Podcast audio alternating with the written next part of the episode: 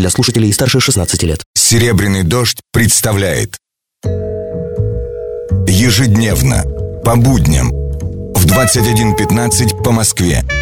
Специальный проект Николая Сванидзе «Тема дня за 60 секунд».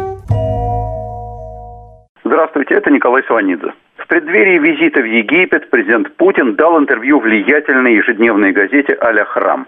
Помимо естественных вопросов о российско-египетских отношениях, ситуации на Ближнем Востоке и всего, что относится непосредственно к визиту, российский лидер высказался и по теме Украины и Донбасса. В частности, Путин сказал, что украинский кризис стал следствием попыток Соединенных Штатов Америки и их западных союзников, которые подсчитали себя победителями в холодной войне, навязывать повсюду свою волю.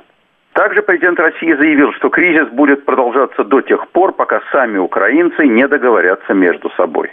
То есть по обоим важным пунктам и кто виноват в войне на Украине, и что делать, чтобы она завершилась, а не разрослась в еще более масштабный конфликт, официальная позиция России остается неизменной.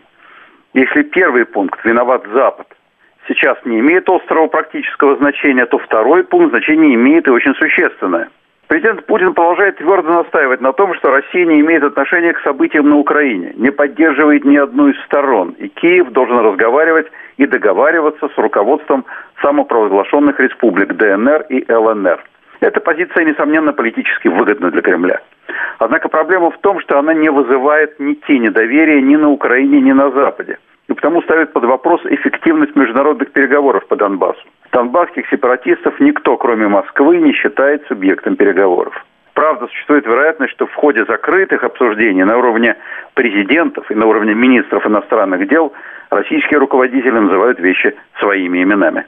С вами был Николай Сванидзе. Всего доброго. Тема дня за 60 секунд. Специальный проект Николая Сванидзе на «Серебряном дожде».